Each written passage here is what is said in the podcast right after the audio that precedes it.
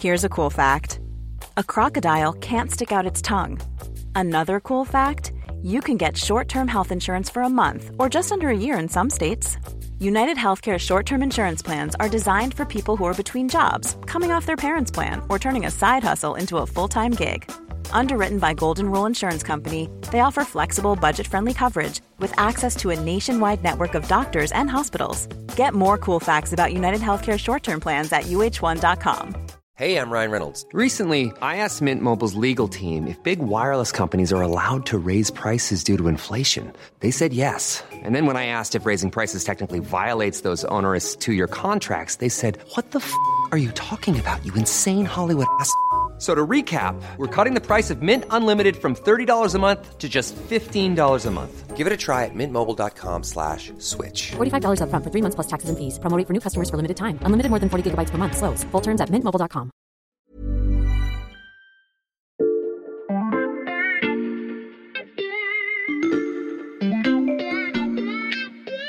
Salut, c'est Xavier Yvon. Nous sommes le mercredi 1er mars 2023. Bienvenue dans La Loupe, le podcast quotidien de l'Express. Alors que la guerre en Ukraine vient d'entrer dans sa deuxième année, nous vous proposons cette semaine une sélection d'épisodes pour comprendre à quel point ce conflit a profondément changé le monde en un an. Aujourd'hui, direction l'Europe du Nord, avec un épisode diffusé une première fois le 2 novembre 2022. Salut Axel, t'es pile à l'heure pour notre départ. Ouais, tu as pensé à prendre un manteau chaud? Oui, je me suis équipé, euh, écharpe, gants, j'ai rien oublié. Donc il fait froid là où on va, mais Axel, tu m'as toujours pas dit quelle était notre destination. Non, mais t'inquiète pas, tu vas bientôt avoir plus d'indices. Bon, alors euh, je te laisse t'occuper du téléporteur et on est parti. Ouh, oui, il fait froid. Je vais mettre mes gants parce que sinon tout à l'heure je pourrais pas rentrer les coordonnées dans le téléporteur pour euh, retourner au studio. Bon, on atterrit dans un centre-ville, sur une grande place, Axel. Oui, et c'est même la place du Sénat. Et juste à droite, il y a une immense cathédrale que tu aperçois. Oui. Et qu'est-ce que tu remarques? Ben, En regardant euh, l'architecture de cette place et de cette cathédrale, avec ses dômes verts, je pense que j'ai une petite idée de où on est. Écoute, garde ta réponse, je te donne un indice supplémentaire. Retourne-toi là. Mhm. Tu, vois ce statut Oui, euh, c'est un homme en tenue militaire d'apparat. Ouais, effectivement. Allez, approche-toi et regarde, regarde le nom. Ouais. Alexandre II. Eh oui, Alexandre II, empereur de Russie à la fin du 19e siècle, père d'Alexandre III, grand-père de Nicolas II. Non mais c'est bon Axel, je pense avoir deviné qu'on est en Russie. Ah, à ta place, j'attendrai le dernier indice. Suis-moi. Ok, on se dirige un peu plus vers le bord de mer. Non mais là Axel, franchement c'est évident. Tu me montres une église en pierre rouge avec des toits verts et des clochers dorés. Et donc, pour toi, on est où? Alors attention, hein, tu n'as qu'une chance pour donner la bonne réponse. Bah je dirais Saint-Pétersbourg. Ah, désolé. Tu as perdu. Nous sommes Ah oui? à Helsinki. On est en Finlande là? Eh oui, j'avoue, j'avais fait exprès, c'était un piège, mais les deux endroits, les deux pays, les deux villes se ressemblent tellement qu'il n'y a pas de meilleure place pour comprendre les liens passés très forts entre la Russie et les pays de la Baltique, dont en particulier la Finlande. Il reste Mm. l'architecture commune, par exemple. J'ai vu ça. Il y a aussi beaucoup de couples mixtes entre les Finlandais et les, et les- et les Russes, 100 000 environ. Et à part ça, euh, c'est vrai que ces derniers temps, les liens se sont beaucoup, beaucoup distendus, surtout depuis la guerre en Ukraine. Et ça pourrait coûter très, très cher à Vladimir Poutine, qui se retrouve totalement isolé dans cette zone baltique. Je vois, si tu n'as rien d'autre à me montrer, je te propose de rentrer et de nous raconter tout ça. Je te laisse enlever ta doudoune pendant que je te présente Axel Gilden, journaliste au service Monde de l'Express. Et j'avoue qu'en fait, euh, j'aurais pu me douter de ce petit voyage parce que à ta place, la semaine dernière, il y avait ton collègue Clément Dagnès. Ensemble, on a évoqué les tensions entre la Russie et les anciennes républiques soviétiques du Caucase et de l'Asie centrale. Et à la fin de notre épisode, il a dit ceci. Il y a une autre région sur notre carte où on peut affirmer sans se tromper que les équilibres ont changé. C'est ici, la mer Baltique. Là, on assiste à une impressionnante défaite stratégique pour Poutine. Clément a laissé l'immense carte du service monde accrochée dans le studio, c'est parfait. On va donc, Axel, commencer par situer cette zone de la mer Baltique. Alors on est en Europe du Nord, hein, on est dans ce qu'on appelle une mer intérieure, un Mhm. petit peu comme euh, la mer Noire. La mer est entourée de la Suède, de la Finlande, d'un petit bout de Russie avec Saint-Pétersbourg, puis plus au sud les trois pays baltes, Estonie, Lettonie, Lituanie, et puis l'enclave russe de Kaliningrad, et puis juste au sud la Pologne, puis l'Allemagne, Mhm. et puis pour finir un petit bout de Danemark. Et tu l'as dit en introduction, la Russie et les autres pays de la mer Baltique ont un passé commun. Oui, mais une histoire qui n'est pas la même pour tous les pays. Alors, nos auditeurs le savent peut-être pas, mais tu es franco-suédois, Axel. Donc je te propose qu'on commence par la Suède. Allons-y. Les liens de la Suède avec la Russie, c'est une histoire très ancienne. Mm.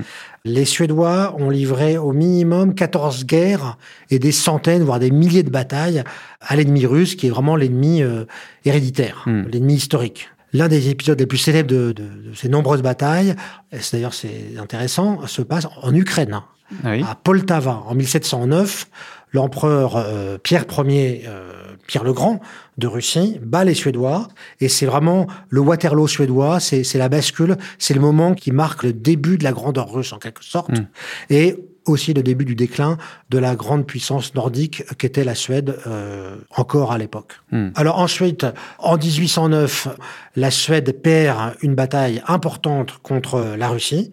Et euh, de là, le souverain suédois engage la Suède dans une politique de neutralité qui va durer 200 ans, jusqu'à aujourd'hui en fait. Des batailles et des guerres entre la Suède et la Russie. Et quelle était la place de la Finlande dans tout ça? Pendant six siècles, la Finlande, c'est la Suède. Hmm. La Suède est un pays en forme de fer à cheval qui inclut la Suède actuelle et la Finlande actuelle.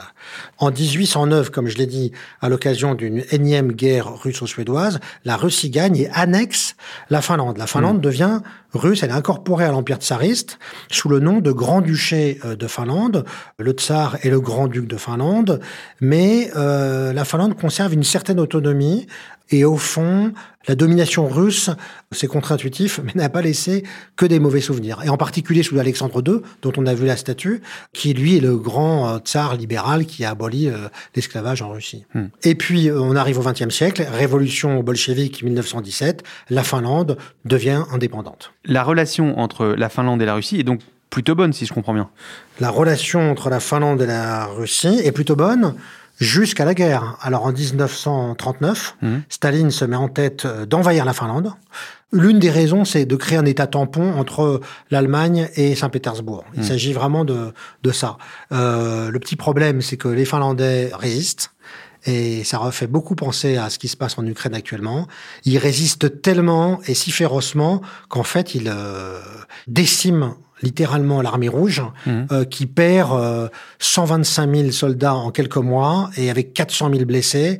Donc en fait, euh, c'est ce qu'on a appelé la guerre d'hiver, hein, d'octobre euh, 39 à mars 40, et c'est une grande victoire euh, finlandaise finalement. Et en fait, c'est pour ça que les Russes respectent beaucoup les Finlandais aujourd'hui, parce qu'en fait, ils leur ont tenu tête. Hmm. Alors, finalement, il y aura une deuxième guerre entre 41 et 44, et à la fin, in fine, en 44, euh, la Russie, euh, l'URSS plus exactement, annexera trois régions de Finlande, la Carélie, qui représente quand même 10% du territoire finlandais, une petite région se trouve une mine de nickel importante, et un petit accès à la mer polaire.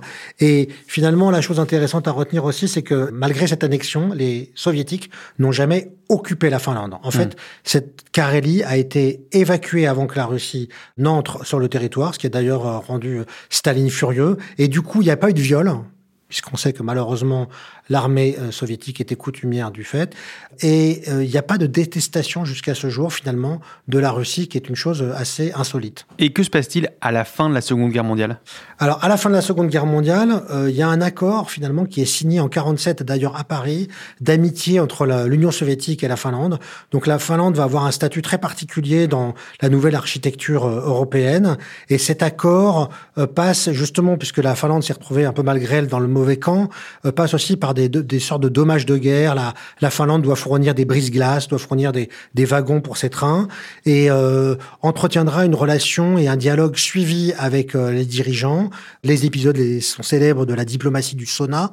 Vous savez que la, la Finlande a inventé le sauna et les premiers ministres et présidents reçoivent volontiers dans leur sauna, y compris euh, les dirigeants soviétiques.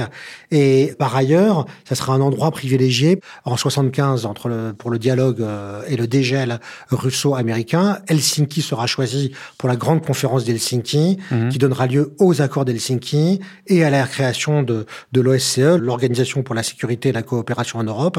Et donc, c'est un endroit de, de dialogue Est-Ouest, en fait. Hmm. Mais à la chute de l'URSS, la Finlande, tout de suite, sans demander d'ailleurs l'avis euh, des ex-soviétiques, s'émancipe et, et finalement sort de tous ces accords et dévole de ses propres ailes, pour le coup, là, complètement. Là. Tu nous as raconté l'histoire des relations entre la Russie et la Suède et puis la Finlande. Qu'en est-il des trois pays baltes, Estonie, Lettonie, Lituanie? Alors, ces trois pays ont un destin différent parce qu'aussi bien ils acquièrent leur indépendance en 1917 comme la Finlande, eux sont occupés et conquis par euh, Staline en 39, deviennent des républiques euh, soviétiques jusqu'en 90, au moment de l'émancipation et de la chute de l'URSS.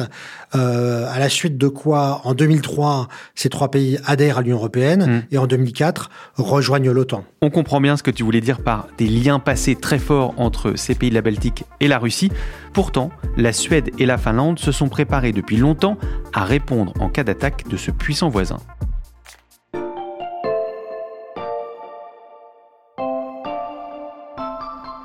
Alors Xavier, je t'ai apporté un petit fascicule que je tiens en main et que Mm. je tiens à te remettre et qui s'appelle Om krisen eller kriget kommer en suédois. Ce qui veut dire Ce qui veut dire si la crise ou la guerre arrive. Et ça a été distribué dans tous les foyers suédois. Et là, je te donne la version anglaise parce que je crois que tu ne dis pas le suédois, mais l'anglais oui. pas encore. Alors, je vais regarder. C'est effectivement le titre est assez direct. Euh, je feuillette ça. On nous donne des listes de ce qu'il faut préparer avec des cases à cocher une fois que c'est fait. Je vois qu'il y a des bouteilles d'eau, des pommes de terre, des pâtes, des conserves, du café. Ok, bon, toute une liste de provisions. Mais aussi des vêtements chauds, une radio à pile, une lampe torche, des copies des papiers importants, de l'argent liquide. Alors ils expliquent aussi euh, comment fonctionnent les sirènes d'alarme, comment Mhm. différencier euh, une sirène qui annonce le début du- d'un bombardement, la fin d'une alerte ou encore Mhm. d'autres messages, comment repérer des fausses informations sur les réseaux sociaux ou à la télévision, Mhm. où trouver un abri et ce genre de choses. Et je lis aussi que la résistance est obligatoire et qu'il demande de participer à l'effort de guerre. C'est des mots très forts, Axel. Oui, alors donc cette brochure a été distribuée en en 2018 partout en Suède, dans tous les foyers, et ça montre quand même euh, comment la Suède euh, prépare euh, la situation actuelle finalement depuis euh, un certain temps, et même de- très exactement depuis 2014. 2014, alors si j'ajoute la Russie dans cette équation, je pense forcément à l'annexion de la Crimée. Est-ce que j'ai raison? Ouais, tout à fait. La Suède à ce moment-là et la Finlande ont véritablement ouvert les yeux sur la, la- le danger russe parce que ça leur a rappelé toute cette histoire qu'ils ont emmagasinée dans leur cerveau reptilien. J'ai envie de dire, c'est un peu comme si nous, l'Allemagne subitement euh, faisait un mouvement militaire à nos frontières. Instinctivement, on se dirait quelque chose se passe d'important. Mm. Là, pour eux, c'est pareil. Donc ils se sont tout de suite dès ce moment-là mis en ordre de marche et ils ont tout de suite euh, pris cette affaire euh, très au sérieux vraiment beaucoup plus que nous, nous, les Français, ils y ont vu le réveil d'un danger euh, imminent, en fait. Et en dehors de ce petit fascicule, est-ce que les Suédois ont pris d'autres dispositions? Ah oui, alors donc il y a ce fascicule et toute la réactivation du système de défense civile, mais depuis 2014, il y a beaucoup de choses qui ont été faites. Par exemple, la Suède a rétabli partiellement le service militaire Mhm. et retourné sur l'île stratégique de Gotland au milieu de la Baltique, qui est une île suédoise, pour créer une base alors qu'elle l'avait complètement démantelée à la fin de la guerre froide. Les crédits de défense ont augmenté, les exercices militaires conjoints avec les armées de l'OTAN se sont multipliés. Mhm. Donc effectivement, il s'est passé beaucoup de choses. Et puis le rapprochement, bien sûr, euh, Suède-Finlande du point de vue militaire aussi.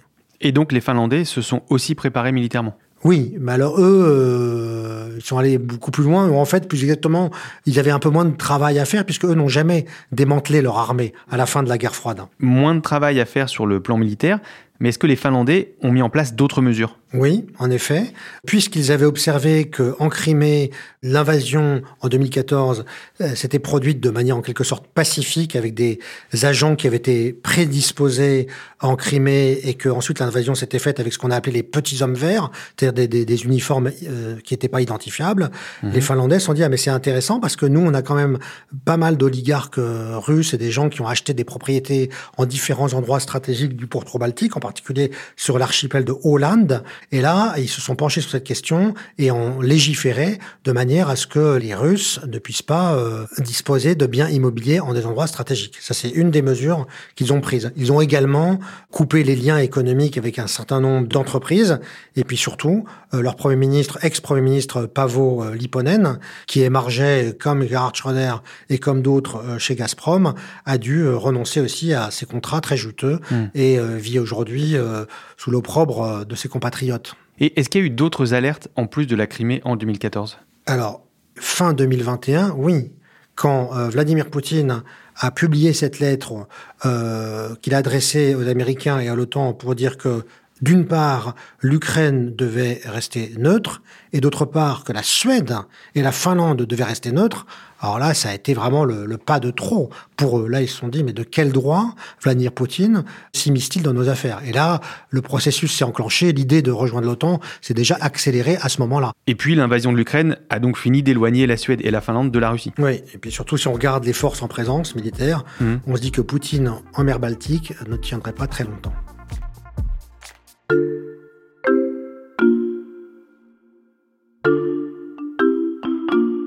Axel, tu as parlé d'exercices militaires de la Suède et de la Finlande avec l'OTAN.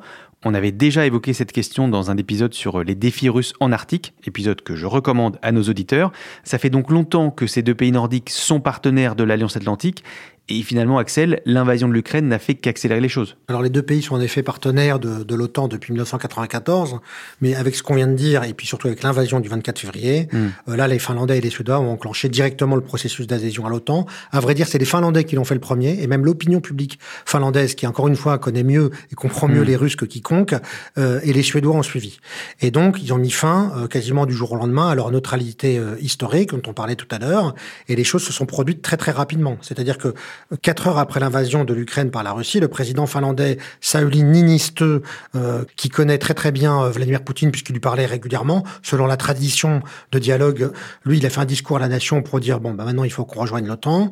Euh, le soutien populaire dans la même nuit était passé de 25 à 70 environ en Finlande. Mmh. Et puis les Suédois ont suivi le mouvement. Le soutien populaire est fort là également.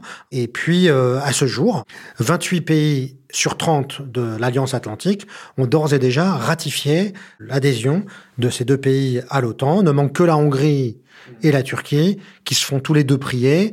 Bon, tout ça est exagéré et, euh, devrait euh, se résoudre.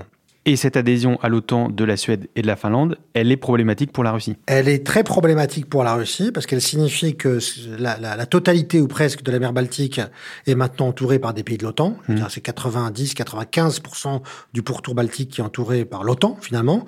Donc elle a une impossibilité d'accéder à la mer en cas de guerre, en fait. Hein. Euh, elle pourra presque plus circuler. De Saint-Pétersbourg, c'est quand même un port d'entrée très important pour la Russie. Donc elle ne peut plus en aucun cas euh, dominer la région militairement et ni même y exister euh, autrement que par des opérations de guérilla et de sabotage comme c'était le cas récemment avec les gazoducs Nord Stream 1 et 2. Et en fait, je discutais avec des différents spécialistes et militaires en Suède et en Finlande qui disaient qu'il suffirait de miner le golfe de, de Finlande, il s'appelle, devant Saint-Pétersbourg pour bloquer Saint-Pétersbourg Hein. Hmm. Vous mettez une batterie de missiles euh, à Helsinki et une autre en Estonie à Tallinn et plus personne ne passe. Hein. Et quant à Kaliningrad, euh, c'est une petite enclave qui est complètement isolée. Elle tiendrait pas trois jours. Quoi. Hmm. Parce qu'il faut bien se rendre compte que ces deux pays, contrairement au Monténégro euh, qui a adhéré récemment à l'OTAN, ne viennent pas les mains vides. Ils viennent avec des armes, des hommes. Et si on regarde et compare les armées et les forces en présence, il n'y a pas photo. Je veux dire, la Russie ne peut pas tenir militairement, il n'y a pas photo. Est-ce que tu peux nous donner une idée de la puissance des armées suédoises et finlandaises? Alors elles ont des caractéristiques différentes. Donc d'abord la, la, Finlande, la première chose c'est qu'elle a une artillerie hallucinante mmh. avec euh, 1500 pièces d'artillerie. Donc c'est-à-dire que c'est davantage que euh, l'artillerie française et l'artillerie euh, anglaise réunies. Mmh. Par ailleurs, l'aviation des quatre pays euh, nordiques, donc Suède, Finlande, mmh. plus Norvège, Danemark, qui sont eux déjà dans l'OTAN, alignent ensemble 250 euh, chasseurs. Donc c'est beaucoup plus, trois ou quatre fois plus que la Russie. ces avions ultra moderne, c'est des F-35 pour tous les pays sauf la Suède, qui fabriquent ses propres Jazz Gripen de marque Saab, en fait, comme les voitures. Ça, c'est pour les équipements des armées de terre et de l'air. Mais puisqu'on parle de la mer Baltique depuis le début de l'épisode, j'imagine que les marines des deux pays sont aussi bien dotées. Ah oui, la Suède est fondamentalement un pays maritime déjà. Hmm. Donc, effectivement, ces marines euh, sont dotées de navires furtifs, high-tech, euh, haut de gamme, euh, très performants, hein, hmm. avec une spécificité en plus, c'est que la marine suédoise et finlandaise ont développé une compétence sur le combat en milieu d'archipel, si je peux dire. Il y a énormément d'archipels partout autour de la Baltique, hmm. donc ça nécessite des tactiques militaires particulières et surtout il y a des bateaux qui sont prévus pour pouvoir débarquer des navires amphibies, pour pouvoir débarquer euh, facilement sur ce type de littoral. Et puis après, il y a la sous-marinade. Mhm. Ça, c'est encore un autre volet de la guerre en mer. Ça, ça concerne que la Suède, puisque la Finlande n'a pas de sous-marin. Mais les sous-marins suédois, donc également de fabrication suédoise, sont réputés euh, excellents parce qu'ils sont quasi indétectables. Tu disais également, Axel, que la Finlande n'avait pas arrêté le service militaire. Ça aussi, c'est un atout. C'est un atout et c'est surtout un, atout pour l'OTAN parce que c'est l'une de nos faiblesses, c'est qu'il n'y a pas forcément suffisamment de combattants. Hmm. Or, la Finlande est capable, du fait qu'elle a conservé son service militaire, mais aussi un service militaire avec une armée de réservistes euh, qui s'entraînent régulièrement, hmm. capable de mobiliser 280 000 hommes en une semaine. C'est-à-dire qu'ils sont capables de passer de 20 000 à 280 000 hommes en une semaine. Et en plus, c'est une institution qui est très populaire, le service militaire euh, en Finlande. C'est pas quelque chose qui pose question. Euh, mm. Chaque année, 30 000 réservistes sont formés et en cas de mobilisation en plus, les gens savent exactement quelle unité ils doivent rejoindre, quel matériel est leur, où ils doivent se rendre. Donc, ils sont opérationnels très vite, quoi. Et ça, c'est un héritage aussi de la guerre d'hiver. Mm. À tout cela, il faut ajouter aussi euh, une autre compétence, ou même plusieurs compétences. Donc, la Suède et la Finlande, on le sait, avec Nokia et Ericsson, c'est déjà des pays où les télécoms euh, sont très développés. Donc, il y a une compétence en matière de télécom, donc en matière d'espionnage. Puis enfin, la Suède a une particularité qui ressemble à la France d'ailleurs, c'est qu'elle a une industrie militaire, une industrie de défense, d'ailleurs hallucinante pour un pays de cette taille-là, 10 millions d'habitants, où ils fabriquent à peu près tout. Hein. Ils fabriquent mm. des missiles, ils fabriquent des lance-roquettes, ils fabriquent des avions, ils fabriquent des blindés, ils fabriquent des bateaux, ils fabriquent des sous-marins. La panoplie est, complète en somme. Donc des armées très bien équipées. Euh, pour ton article, Axel, tu as interrogé plusieurs généraux. Est-ce qu'ils t'ont dit craindre un conflit imminent avec la Russie? Ah non, là, ils sont plus sereins que jamais, là, les, Finlandais en particulier, puisqu'ils regardent ce qui se passe à la frontière. Il y a plusieurs régiments qui étaient postés de l'autre côté de la frontière, qui pour le coup sont descendus en Ukraine. Donc hmm. là, il y, a, moins de monde à la frontière finlandaise, et au contraire, c'est plus calme que d'habitude. Et par ailleurs, maintenant qu'ils ont vu sur le terrain ce que donnait l'armée russe, ils se disent, bon, là, euh, ça serait suicidaire de la part de Poutine d'entreprendre quoi que ce soit dans la région euh, baltique, puis qui, qui était autrefois euh, un lac soviétique, en fait, hein, à l'époque à l'époque de la, de la guerre froide, et qui est devenu une mer sous contrôle occidental. Un lac soviétique devenu une mer occidentale. C'était passionnant. Merci beaucoup, Axel. Tac, c'est comme ça qu'on dit? Tac, groupe de, de rien. Je serai incapable de te répondre. Axel Gilden du service Monde de l'Express, je conseille à nos auditeurs d'aller jeter un œil aux nombreuses cartes qui accompagnent ton article, et tous ceux d'ailleurs de la rédaction sur la guerre en Ukraine. C'est une très bonne raison de s'abonner à l'offre numérique pour seulement 99 centimes pour 3 mois en ce moment. Pensez également à suivre La Loupe sur n'importe quelle plateforme d'écoute, par exemple Spotify, Apple Podcast ou Castbox. Si vous voulez nous écrire, je vous rappelle l'adresse mail loupe at l'express.fr. Cet épisode a été écrit et monté par Charlotte Barris et réalisé par Jules Cro. Retrouvez-nous demain pour passer un nouveau sujet à la loupe.